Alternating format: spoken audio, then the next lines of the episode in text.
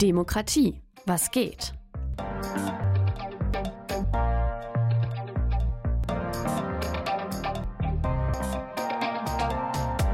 Das Podcast-Projekt des offenen Kanals Westküste zur Kommunalwahl 2023. Wir sind vom Demokratie Was geht Podcast und ich bin Jan Ohle. Ich bin Luisa und wir sind von der Meldorfer Gelehrtenschule und wir haben heute einen Gast bei uns. Stell dich doch gerne mal vor. Ja, hallo, ich bin äh, Broder Söhl. Ich bin der Orts- und Fraktionsvorsitzende der FDP in Meldorf und äh, Landesvorsitzender der Jungen Liberalen.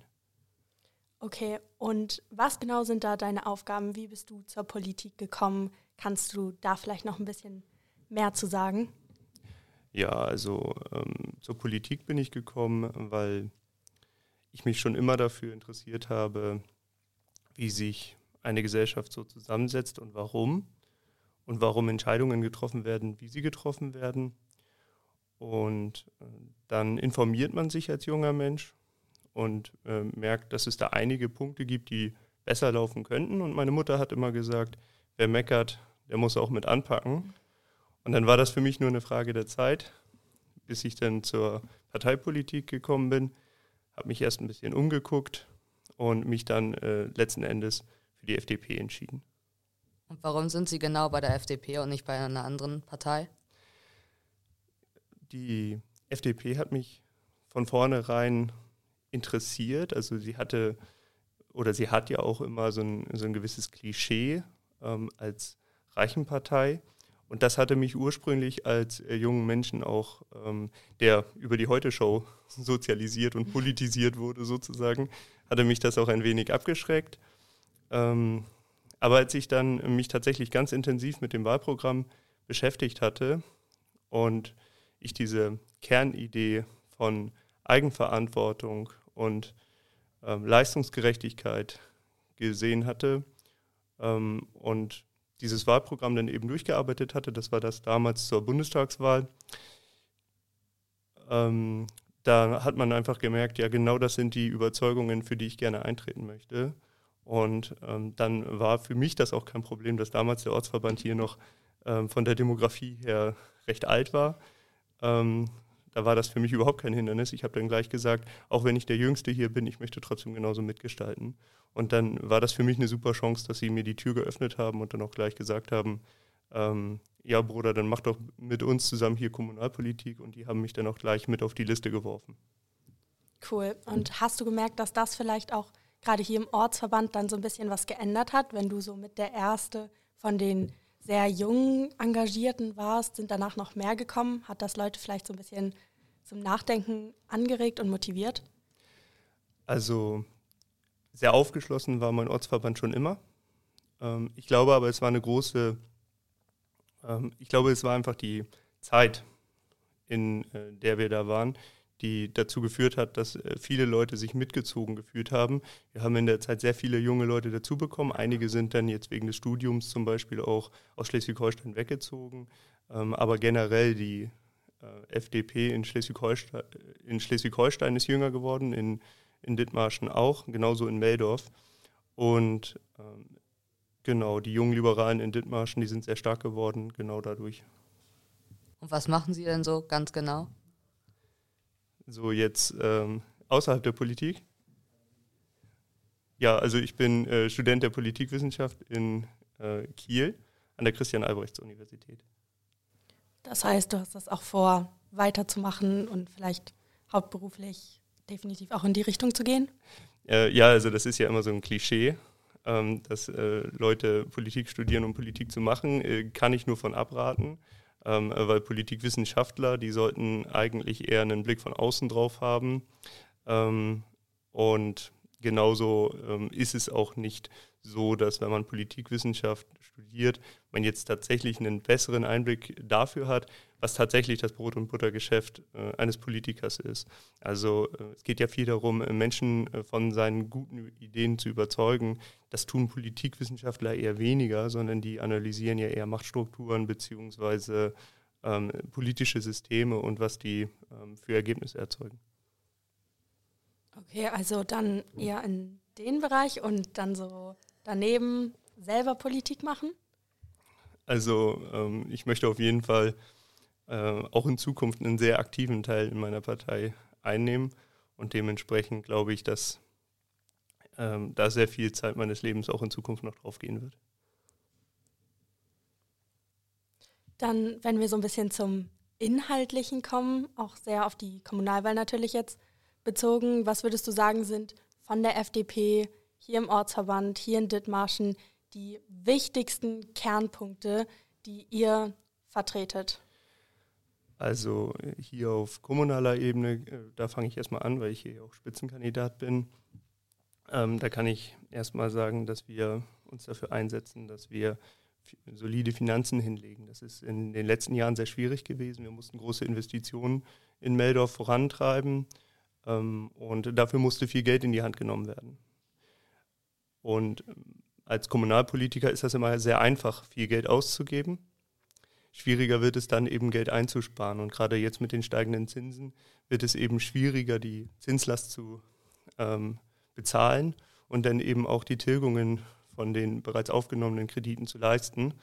Und deswegen ist das äh, für uns sehr wichtig, dass wir schnellstmöglich wieder zur Finanzsolidität ähm, kommen. Wir haben noch ähm, Projekte vor uns, die wir noch umsetzen müssen. Denken wir an das Schwimmbad, das unbedingt saniert werden muss.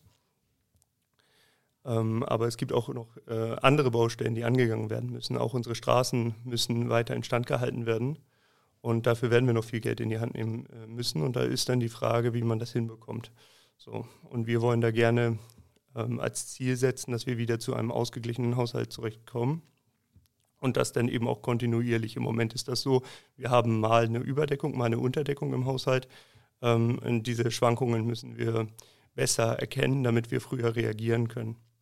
So, aber ihr wollt ja natürlich mit mir nicht nur über Finanzpolitik reden. Ähm, für mich ähm, wer es nicht weiß, ich bin auch Ausschussvorsitzender vom Ausschuss für Generationen und Soziales. Da habe ich heute Abend ja auch noch eine Veranstaltung. Ähm, äh, und in der Rolle habe ich mich dafür eingesetzt, dass wir einen Beauftragten für Menschen mit Behinderung in Meldorf bekommen. Und äh, das war für mich ein äh, großes Anliegen, weil äh, ich mehrmals darauf angesprochen wurde, so auf Kleinigkeiten. Das waren meistens irgendwelche Kanten in der Straße, irgendwelche Schlaglöcher, die für einige, vor allem ältere Menschen, das unmöglich gemacht haben, bestimmte Straßen ähm, zu durchqueren. Und äh, da habe ich, hab ich sofort erkannt, da muss was getan werden. Ähm, aber nicht nur an diesen einzelnen Stellen, sondern auch an dem Problem, dass wir als Kommunalpolitiker, die ähm, zwar im Schnitt doch recht alt sind, aber ähm, doch so jung und fit, dass wir diese, dass wir diese Probleme ähm, selten äh, aus erster Hand sehen. Und das heißt, es war für mich ganz klar, dass wir da jemanden brauchen, der dann besseren Blick drauf hat, damit man eben diese Probleme erstmal entdecken kann, äh, um sie dann lösen zu können. So.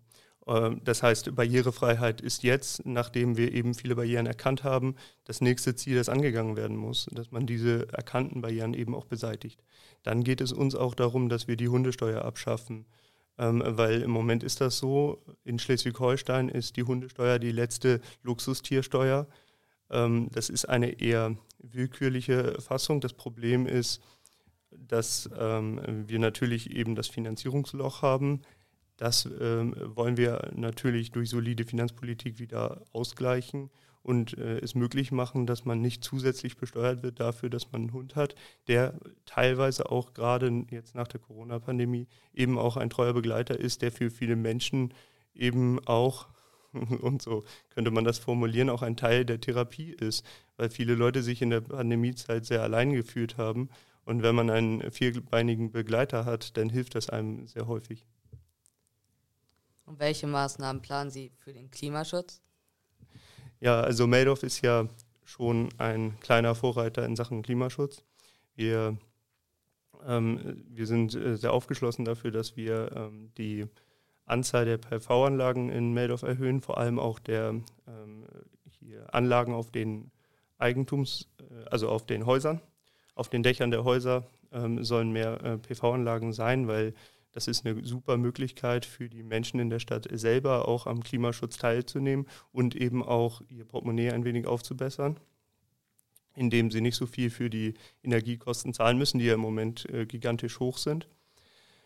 Ähm, äh, dann hier setzen wir uns auch für den Wärmeenergiespeicher ein und wollen auch weiter daran arbeiten, dass mehr Begrünung in der Stadt stattfindet. Das heißt, mehr Bäume pflanzen, als was aktuell gefällt werden, weil man mag sich doch wundern, wenn man durch Meldorf fährt, dann sind überall neu geschlagene Lichtungen. Ich bin dafür, dass wir mehr aufforsten, weniger, äh, weniger abholzen in Meldorf. Ähm, das heißt, in Zukunft auch da, äh, da stärker dran arbeiten. Dann geht es auch darum, den naturnahen Tourismus zu stärken. Das heißt, im, beispielsweise im Speicherkog ähm, die Projekte für den Fahrradtourismus umsetzen. Weil wir dürfen ja nicht vergessen, wir ähm, bekämpfen ja nicht alleine in Meldorf den Klimawandel, sondern wir müssen ja dafür sorgen, dass in, äh, auf der ganzen Welt mehr Klimaschutz betrieben wird. Und wenn äh, die Menschen aus Schleswig-Holstein oder häufig auch aus Hamburg hier in der Region Urlaub machen, weil hier tolle Angebote sind, dann tun wir unseren Teil für den Klimaschutz auch. Du hast eben von den Photovoltaikanlagen auf den Dächern hier in Meldorf gesprochen und dass das mehr gefördert werden soll. Wie konkret soll das gefördert werden? Wie soll das aussehen? Naja, also den ersten Schritt haben wir schon getan, weil in der Vergangenheit war das so, ähm, dass das große Problem war, dass es nicht mal möglich war. Das heißt, die Stadt hatte es verboten, dass man das machen konnte. Dieses Verbot haben wir jetzt glücklicherweise überwunden. Und da ist es eben enorm wichtig, dass man dann auch in Zukunft gegenüber den ähm, Kreis- und Landesbehörden auch vermittelt und klar macht, wenn jetzt jemand äh, Photovoltaik auf sein Dach ähm, haben möchte, dann weiß er, dass, äh, also dann weiß die Behörde und dann weiß auch die Person, die das möchte, dass sie da in der Stadt Verbündete mit hat. Äh, wie stehen Sie zur, äh, zur Digitalisierung in den Schulen? Äh, Digitalisierung ist äh, enorm wichtig. wir dürfen am Ende nicht zulassen, dass die Pause das einzig Digitale äh, beim Schüler ist, sondern wir müssen doch die, die, die digitalen Medien, die wir haben, nutzen ähm, für das, worin sie gut sind. Und zwar ähm, die ähm, unterschiedliche Kanäle aufzumachen, wie junge Menschen äh, Dinge erfahren. Und äh, da kann das eben ein super Werkzeug sein. Ähm, dafür sind aber nicht nur die digitalen Lehrmittel beziehungsweise auch die Ausstattungen äh, wichtig. Also wir haben ja zum Beispiel von dem, äh, auf Kreisebene haben wir uns äh, als FDP stark dafür gemacht, dass zumindest schon mal die Kreisschulen mit digitalen Endgeräten ausgestattet werden. Das sollen dann natürlich auch ausgeweitet werden. Ähm, also in Meldorf werden wir uns dafür einsetzen, dass das eben auch auf die ähm, Schulen im Schulverband ausgeweitet wird. Das Problem ist eben ähm, nicht nur, dass man nicht genug Ausstattung hat, beispielsweise digitale Endgeräte, sondern wir haben ja auch Lehrer, die den Umgang natürlich noch nicht geübt haben. Und da ist es eben auch wichtig, dass man in Fortbildungen investiert. Und dann darf es nicht sein, dass der Mathelehrer wieder der IT-Lehrer ist, der dann sich auch noch um alle Endgeräte kümmern muss und alle Updates äh, oben halten muss. Und dafür ist es eben wichtig, dass man auch in einen sogenannten digitalen Hausmeister investiert. Und wenn das Land das nicht leistet, dann muss man gucken, wie man das anders äh, hinbekommt. Ähm, Schleswig-Holstein hat da sehr viel Nachholbedarf. Ähm, ich würde mir manchmal wünschen, dass Karin Prien das mehr in äh, Betracht ziehen würde. Aber ähm, solange ist es eben gut, dass wir in Dithmarschen immer einen Schritt voraus sind. Okay, ähm, wo denkst du, sind da die Grenzen? Also Digitalisierung, ich glaube, wir als Schüler können da zustimmen. Wir finden die Arbeit mit den iPads größtenteils echt super. Aber wenn ich an einem Donnerstag bis 15 Uhr Schule habe und am Nachmittag das dann nicht der Physikunterricht, sondern der Französischunterricht ist, dann benutzen wir das iPad bei allen Lehrern an dem Tag. Das heißt, von morgens Schulbeginn bis nachmittags sind eigentlich dann die Pausen tatsächlich meine ähm, von digitalen Geräten freie Zeit. Und ich habe den ganzen Tag vor meinem iPad gesessen und habe, wenn ich zu Hause dann zum Beispiel eine Serie schauen möchte oder so, schon fast so ein schlechtes Gewissen, weil ich den ganzen Tag schon vor dem digitalen Endgerät verbracht habe. Also wo sind da so die Grenzen? Wie sieht das mit der Gesundheit der Schüler aus? Also zum einen freut mich das natürlich auch ein bisschen zu hören, weil äh, das heißt dann ja schon mal, dass ihr nicht diese äh, Digital-Zombies sind, von denen manche Leute reden. Ähm, darüber hinaus äh, bin ich ja sowieso dafür, dass ihr in eurer Freizeit gerne mal in die Sportvereine schaut. Ähm, und dementsprechend ähm, ist das natürlich eine tolle Ergänzung. Ähm, aber jetzt mal Spaß beiseite ähm, äh, geht es natürlich darum, wie man das äh, integriert, sodass es auch nützlich ist. Und äh, du hattest den Physikunterricht schon angesprochen. Ähm, für mich war damals äh, nichts interessanter im Unterricht, als wenn wir Experimente gemacht haben. Und äh, ich glaube, da kann ein Endgerät bei helfen, Experimente vorzubereiten. Aber das Experiment selbst ist doch immer am besten live und in Farbe. Und ich glaube, viele Lehrer werden da schon wissen, welche äh, Abwägung sie da finden, wie viel äh, Digitales jetzt tatsächlich sein muss. Es muss ja nicht in allen Bereichen sein. Aber es kann eben eine tolle Hilfe sein. Und ich glaube, die Lehrkräfte, gerade wenn sie dann daran ausgebildet sind, wissen am besten, wie man das am besten gestaltet.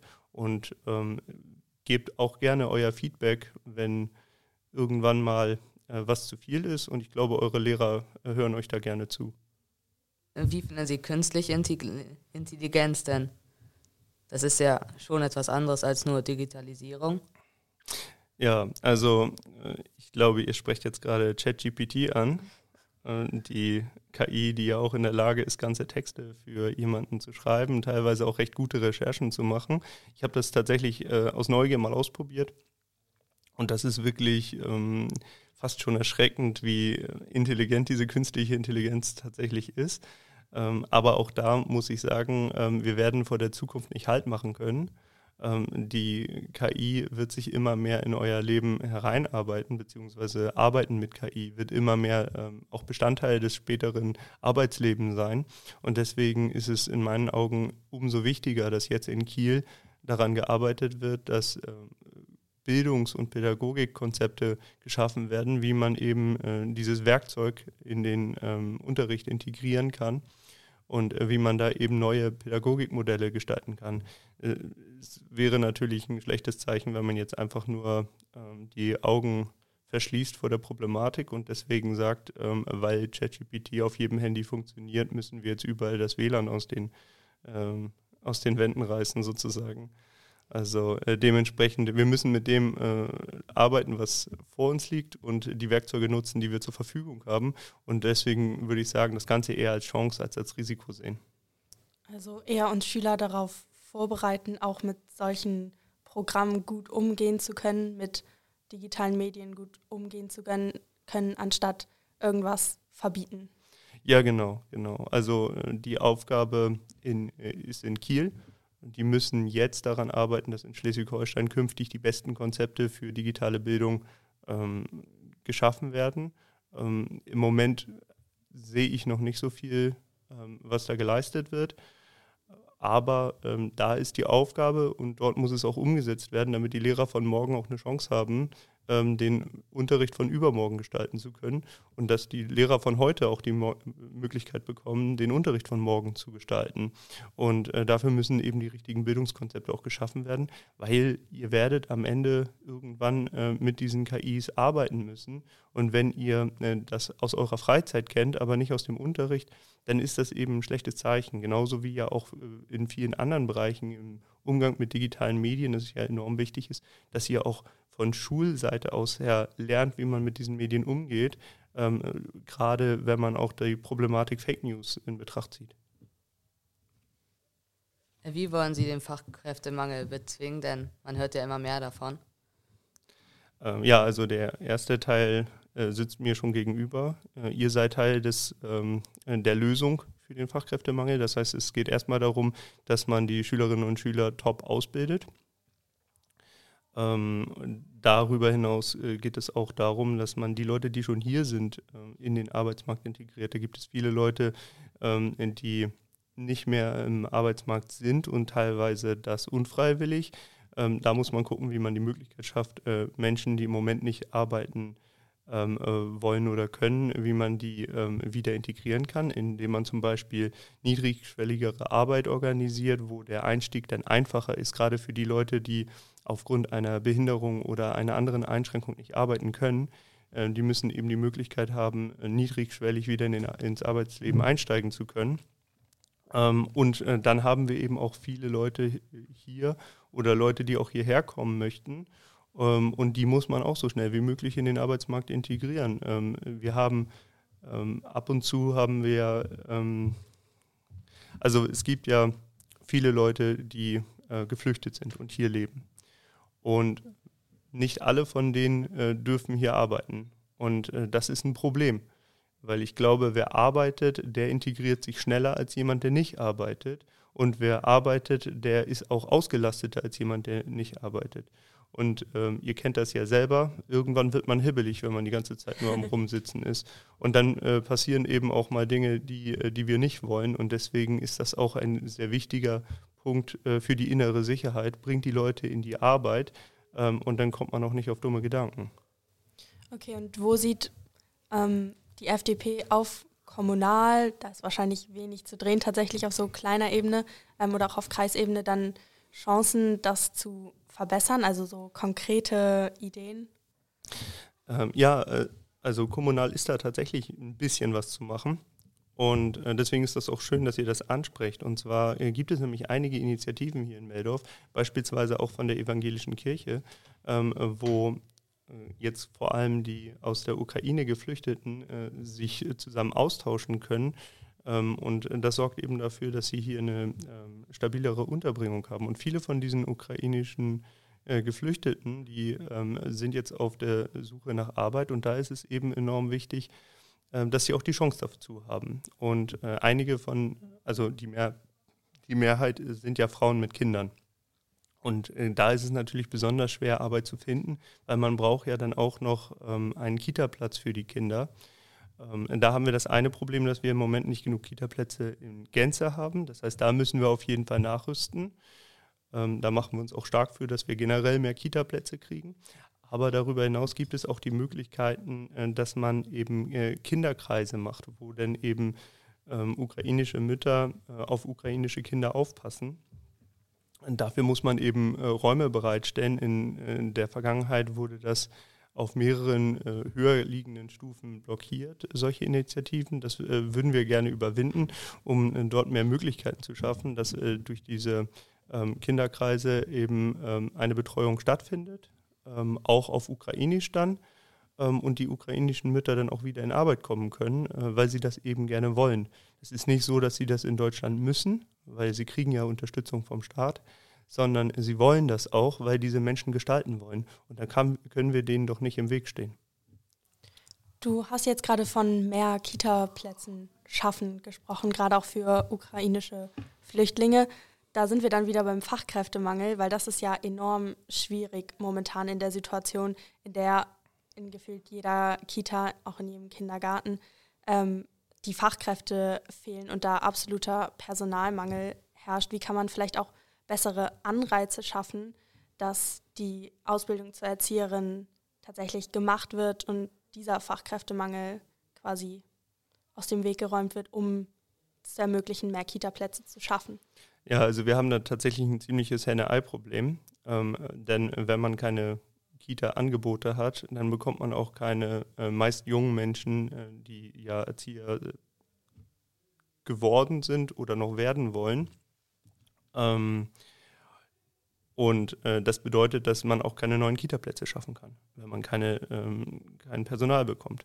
Und deswegen hat man da tatsächlich so ein richtiges Henne-Ei-Problem und das muss irgendwie überwunden werden. Ein Teil davon von haben wir schon geleistet, indem wir gesagt haben, dass wir auch höher qualifizierte Fachkräfte auf ähm, äh, bestimmte Stellen haben, weil es gibt einen Schlüssel, der ist vom Land vorgegeben und ähm, nachdem sollen dann eben die Gruppen besetzt werden nach unterschiedlichen Qualifikationen. Das Problem ist aber, ähm, dass die SPA, also sozialpädagogische Assistenz, meistens so gering äh, entlohnt wird, dass die Leute gleich die äh, Weiterbildung zur Erzieherin, zum Erzieher machen. Und äh, deswegen haben wir gesagt, SPA-Plätze dürfen auch durch Erzieher belegt werden, ähm, auch wenn die Qualifikation dann eben höher ist und deswegen auch die Kosten für die Gemeinde dann höher sind. Ne, dann, äh, dann, müssen wir zwar am Ende mehr bezahlen, aber so können wir eben sicherstellen, dass, die, ähm, dass das Personal dann auch hier in der Region bleiben kann. Darüber hinaus ähm, ähm, äh, bilden wir, äh, bieten wir im, immer Praktika an, beziehungsweise die Betreiber ähm, der Kitas, äh, die Träger, die bieten das an. Ähm, also wir persönlich können ja nicht entscheiden, ihr macht jetzt Praktika, sondern ähm, die bieten das an und wir geben da auch das Okay für und äh, unterstützen das auch. Ähm, und dann darüber hinaus gibt es auch die Möglichkeit, dass man innerhalb der Ausbildung zum Erzieher ähm, das sozusagen dual machen kann, dass man äh, in der Ausbildung auch immer ein paar Stunden in den äh, Kitas mitarbeiten können. Wir unterstützen das hier in Meldorf sehr. Das Problem ist nur, dass in der Vergangenheit äh, am BBZ diese Plätze ähm, nicht immer angeboten wurden. Ich weiß jetzt nicht genau, woran es liegt, dass dort äh, eben diese Plätze nicht da waren. Ähm, beziehungsweise es könnte natürlich auch sein, dass es einfach keine Nachfrage danach gab. Das kann ich jetzt so genau nicht sagen. Auf jeden Fall äh, diese äh, duale Ausbildung, die begrüße ich auch sehr, weil das ermöglicht einem, dass man während der doch ähm, sehr kostenaufwendigen Ausbildung zum Erzieher, weil man ja in der Zeit ja kein Einkommen bekommt, ähm, dass man in der Zeit doch die Möglichkeit hat, noch zu arbeiten und dann doch noch ein bisschen Einkommen dazu zu bekommen und vor allem den Kontakt zu den Kindern nicht verliert. Weil wer jetzt eine schulische Ausbildung macht, der hat ja in der Zeit nicht die Möglichkeit, die äh, Kinder auch vor Augen zu haben, mit den Kindern zu arbeiten, weil am Ende ähm, ist das beste Lehrbuch ähm, nichts wert, wenn man das nicht auf die Kinder anwenden kann. Und deswegen diese Kombina äh, Kombination zwischen schulischer Ausbildung und auch Ausbildung in Praxis ist für mich sehr wichtig. Und ich glaube auch, dass wir da hier in der Region ähm, viele Menschen auch mit werben können. Äh, und da muss eben eine gute Ausbildungsvergütung da sein, da muss eben ähm, auch eine Arbeitsatmosphäre da sein, die äh, gut ist. Das heißt, wenn wir die Gruppen ein wenig entzerren ähm, und dafür sorgen, dass wir auch immer den Ausgleich ähm, für das Personal haben, weil die Arbeit ist sehr anstrengend. Wenn wir es schaffen, dass die Arbeit nicht so anstrengend ist, dann werden wir auch weniger Leute verlieren, weil sie, was weiß ich, in den Großraum Hamburg gehen, weil man da mehr Geld bekommt für die gleiche Arbeit. So, das ist eben auch sehr wichtig, dass man die Arbeitsqualität ähm, dass man also die Qualität für die Leute, die dort arbeiten, hochhält, dass sie dort auch Spaß an der Arbeit haben können und äh, entlastet werden bei diesem schwierigen Job. Ja, fehlen bei euch, also der FDP auch, Fachkräfte? Wie soll ich das verstehen? Also Arbeiter?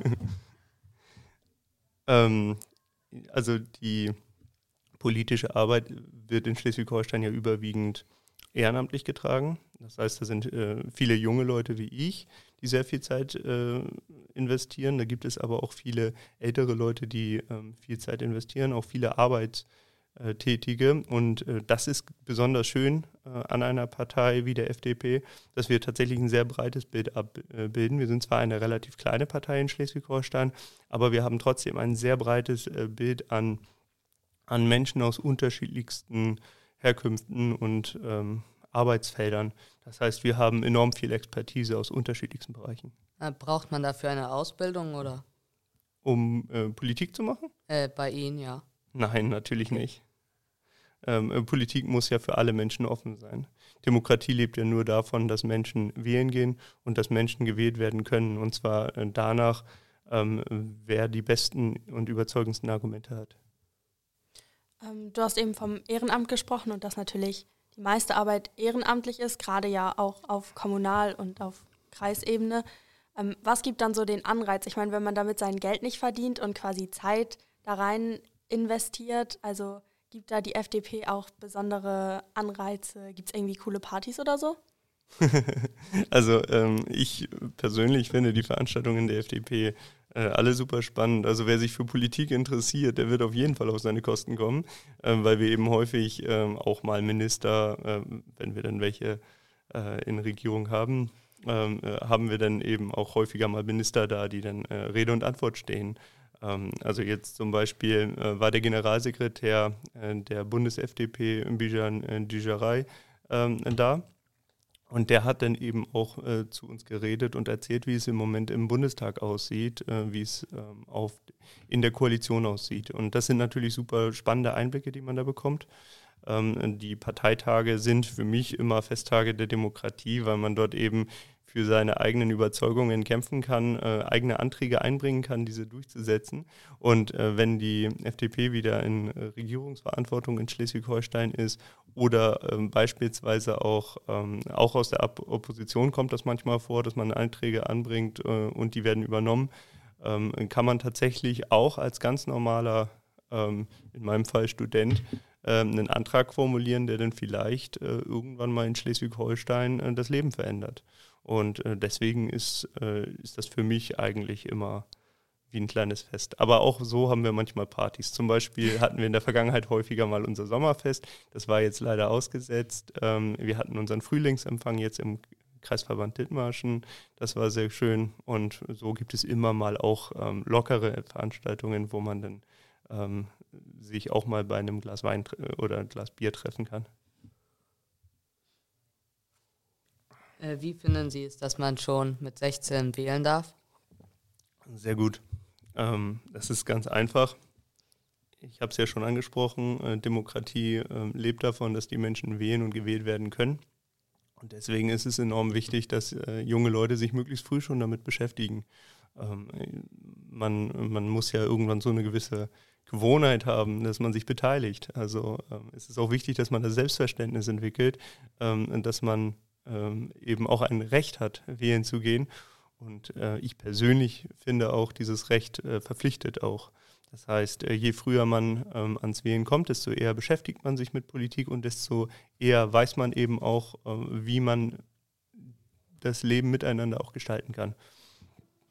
Also ihr, ihr gehört ja zum Beispiel, so wird es ja gerne in den Medien gesagt, zur Generation Fridays for Future. Fridays for Future ist ja auch eine Initiative, die zwar außerparlamentarisch, aber trotzdem politisch wirkt. Und ähm, auch Demonstration gehört zum demokratischen Recht, das ausgeübt werden muss. Und ähm, ich finde das super wichtig, dass man sich möglichst früh mit solchen äh, Thematiken beschäftigt und sich dann auch engagiert. Ähm, Fridays for Future war jetzt nicht das Format, äh, wo ich jetzt unbedingt mitgemacht hätte, aber ich muss ehrlich sagen, ich war stolz, als ich gesehen habe, wie viele Leute sich politisch engagieren und diese Vorwürfe, die man sich äh, zumindest in meiner Jugendzeit häufig ähm, anhören musste, die Jugend interessiere sich nicht, ähm, konnte man damit ja auch so, äh, über Bord werfen.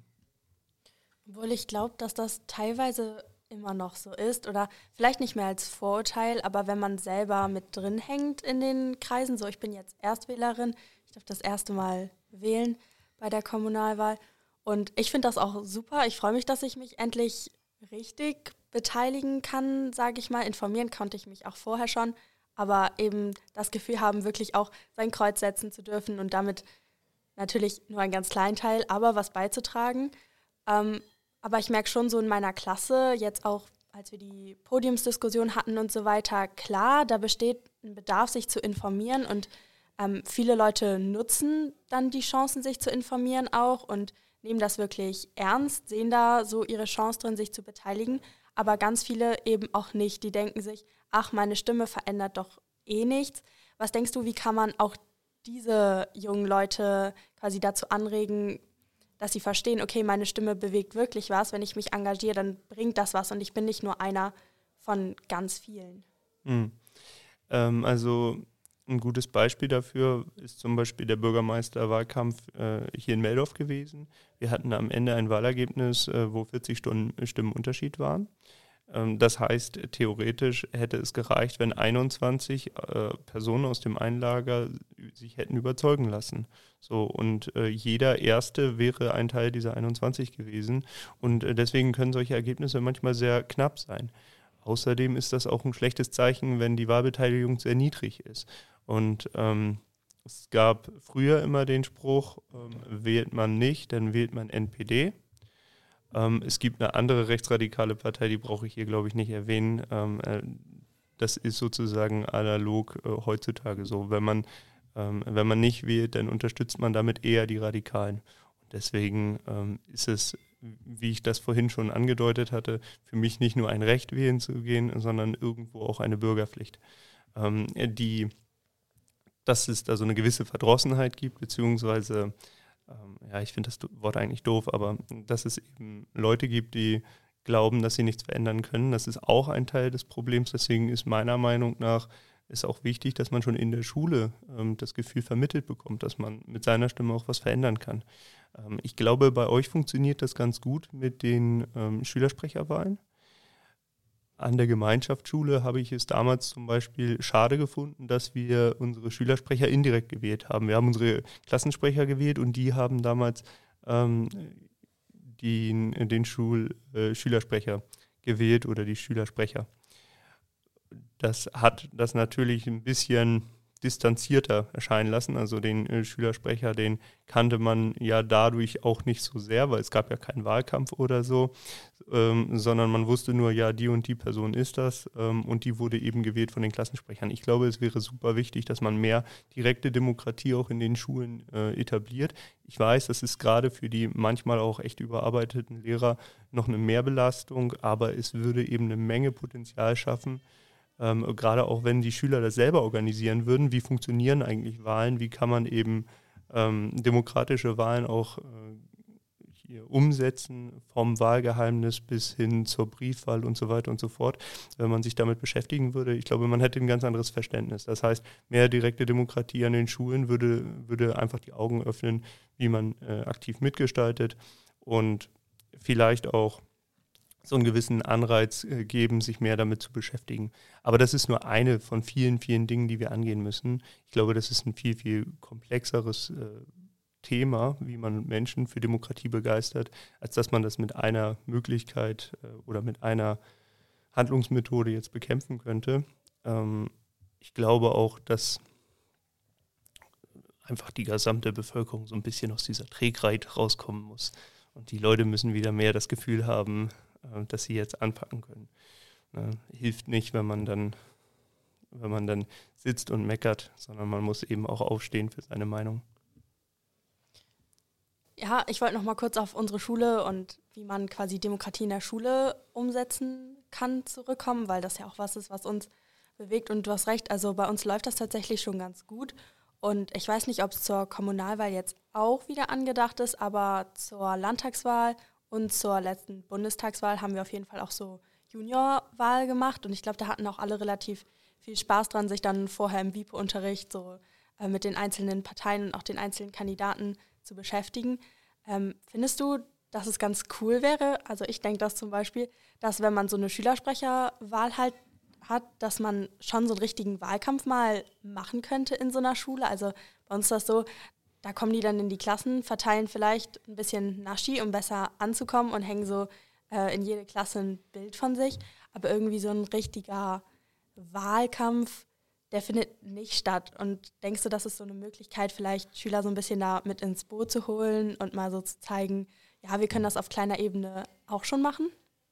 Ähm, ja, tatsächlich. Also es gibt ja in diesen amerikanischen äh, Serien gibt es das ja manchmal, dass dann gezeigt wird, wie da an der Highschool dann der große Wahlkampf gemacht wird. Da verteilen die dann Buttons und machen dann eine Podiumsdiskussion und so weiter. Und ich glaube tatsächlich, das wäre doch auch mal was für äh, eine Schule bei uns, ähm, dass man sich einfach wirklich damit äh, aktiv äh, beschäftigt und ähm, dann eben auch tatsächlich mal Argumente austauscht, äh, das auch übt, äh, Argumente auszutauschen. In anderen Ländern ist es zum Beispiel auch normal, dass es ähm, Public Speaking-Klassen äh, gibt, also wo ähm, junge Menschen sich darin üben, wie man eben offen seine Argumente austauscht. Ich glaube, das wäre auch sehr wichtig, ähm, das vielleicht mal äh, in die deutsche Schulkultur mit einzuführen. Ähm, aber darüber hinaus nicht nur ähm, sozusagen diese Konsumentenseite der Politik mehr wahrzunehmen, sondern eben auch die andere Seite mehr wahrzunehmen. Zum Beispiel, dass der Wahlleiter dann vielleicht ein Schüler ist und sich dann selber auch um die Organisation der Wahlen kümmern muss mit seinem Wahlteam zusammen. Ähm, und dann versteht man nämlich auch, was da für ein, für ein enormer Aufwand dahinter ist, wie man eben eine äh, rechtlich sichere und demokratische Wahl hinbekommt. Und ich glaube, wenn wir mehr Übung darin hätten, gesamtgesellschaftlich, dann wäre vielleicht auch sowas wie in Berlin nicht passiert. Was bietet die FDP da? Also du hast jetzt ähm, quasi von der anderen Seite gesprochen, also mal richtig hinter die Kulissen schauen und nicht nur sich die Konsumentenseite genauer anschauen. Ähm, so Sachen wie Girls und Boys Day ist jetzt wieder, bietet die FDP da was an, dass man sich äh, den Parteialltag mal anschauen kann? Ähm, ja, also wir haben immer eine offene Tür für Gäste. Das kann ich so sagen. Das heißt, äh, auf einem Parteitag, äh, und zwar egal welcher Partei, ähm, da ist eigentlich immer ähm, ziemlich offene Tür. Das heißt, wenn man sagt, man ist dort als Gast, weil man Interesse hat, sich das anzugucken. Ich glaube, da gibt es keine Partei, die einen da rausjagen würde.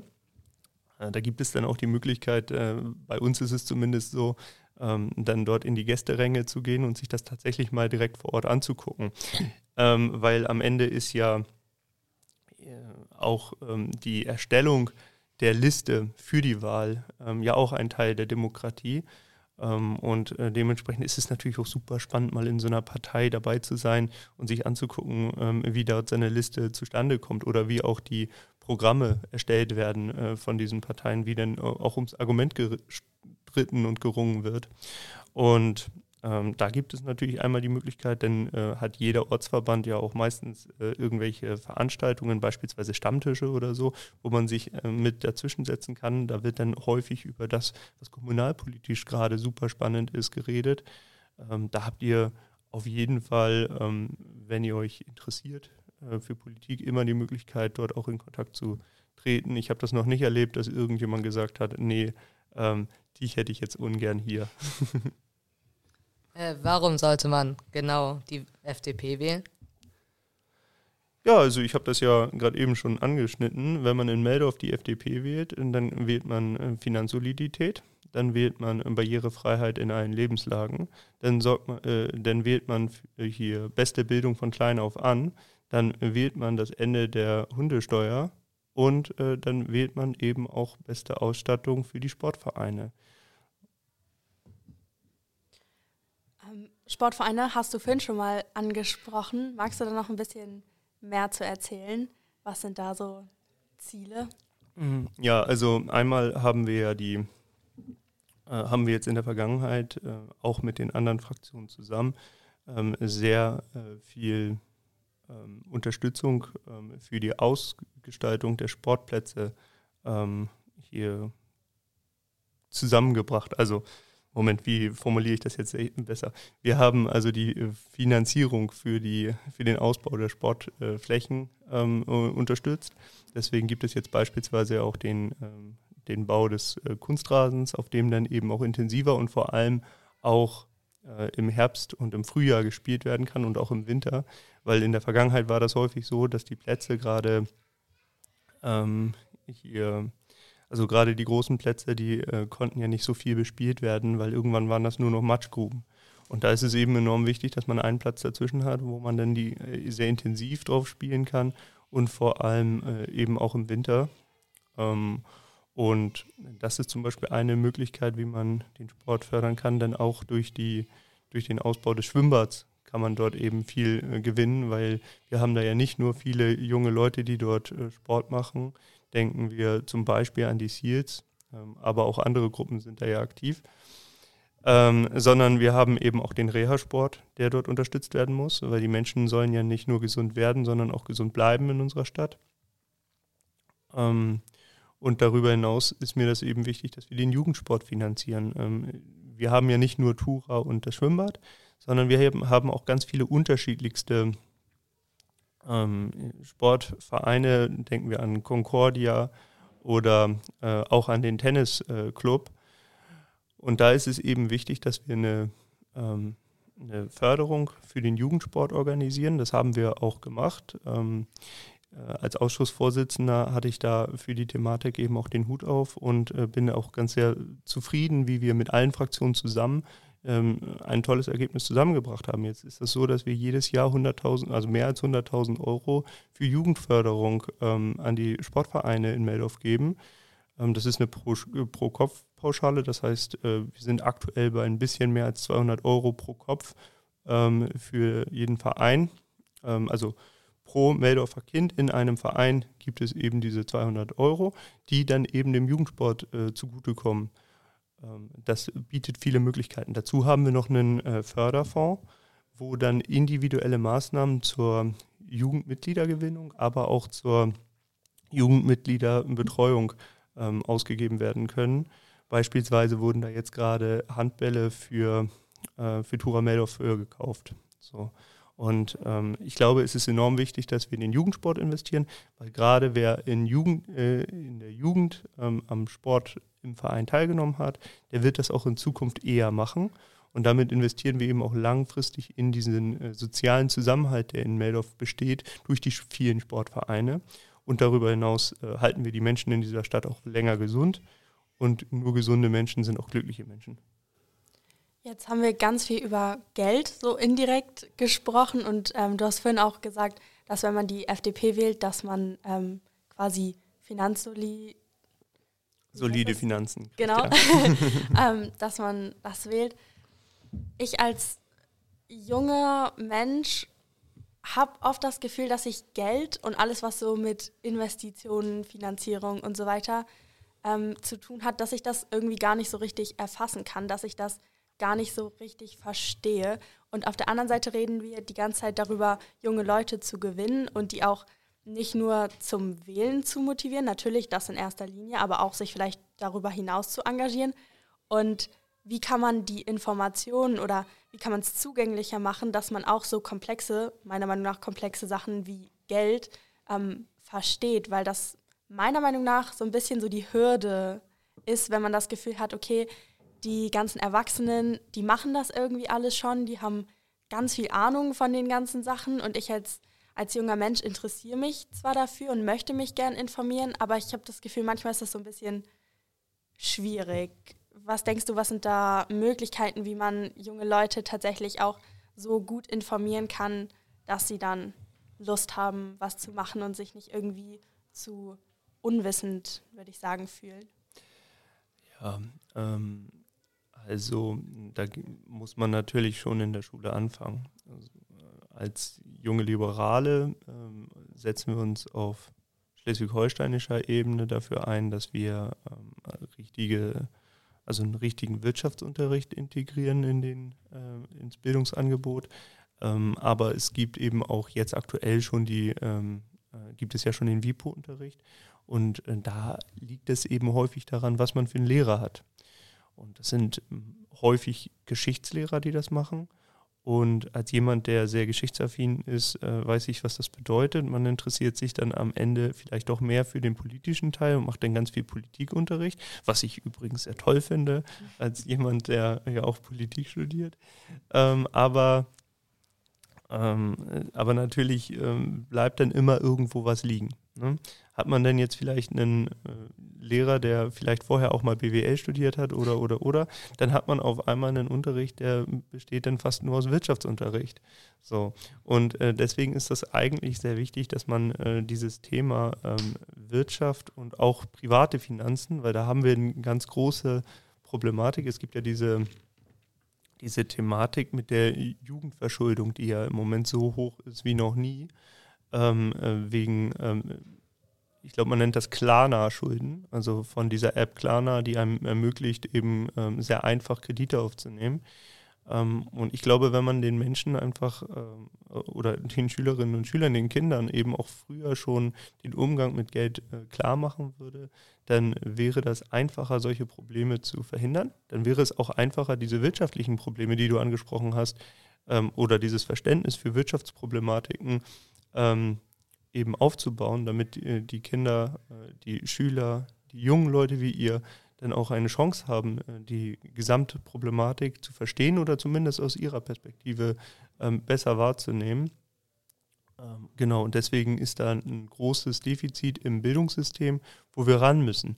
Was wir aber nicht machen dürfen, ist einfach nur immer neue Fächer äh, fordern, weil sonst werdet ihr am Ende vor, äh, feststellen, dass ihr ganztags unterrichtet werdet und euch am Ende trotzdem nicht cleverer fühlt, weil ihr einfach nur ausgelaugt seid am Ende des Schultags äh, und eure Lehrer eben ebenso. Und äh, dementsprechend nicht immer nur neue Fächer ergänzen, sondern sich gucken, wie man ähm, tatsächlich den, das Tagesgeschäft der Schule, also den Unterricht, dass man den immer aktuell hält, sodass er tatsächlich ähm, die Menschen aufs Leben vorbereitet. Einiges davon ähm, ist eigentlich Aufgabe der Eltern. Es gibt aber auch in Teilen der Gesellschaft immer mehr die Entwicklung dazu, dass, diese, äh, dass die Eltern das nicht mehr können oder nicht mehr machen, diese äh, Vorbildung mitzubringen. Und ich befürchte, dass wir da viel nachreichen müssen, ähm, über den Unterricht in den Schulen. Okay, ich würde sagen, jetzt haben wir ganz viele verschiedene Themen angerissen und vielleicht kommen wir langsam zum Schluss. Da würden wir dich nochmal bitten, so ein Statement abzugeben. Warum sollten wir jetzt genau dich und die FDP als deine Partei wählen? Ähm, ja, hier in Meldorf habe ich äh, jetzt als Fraktionsvorsitzender und als Ausschussvorsitzender für Generation und Soziales mich jetzt schon viel für äh, gerade die sozialen Themen eingesetzt, aber eben auch ähm, generell mich stark gemacht für die Interessen der Menschen aus dieser Stadt, immer wieder ähm, das Ohr aufgehalten und bin auch mit Abstand der Jüngste ähm, in der Stadtvertretung.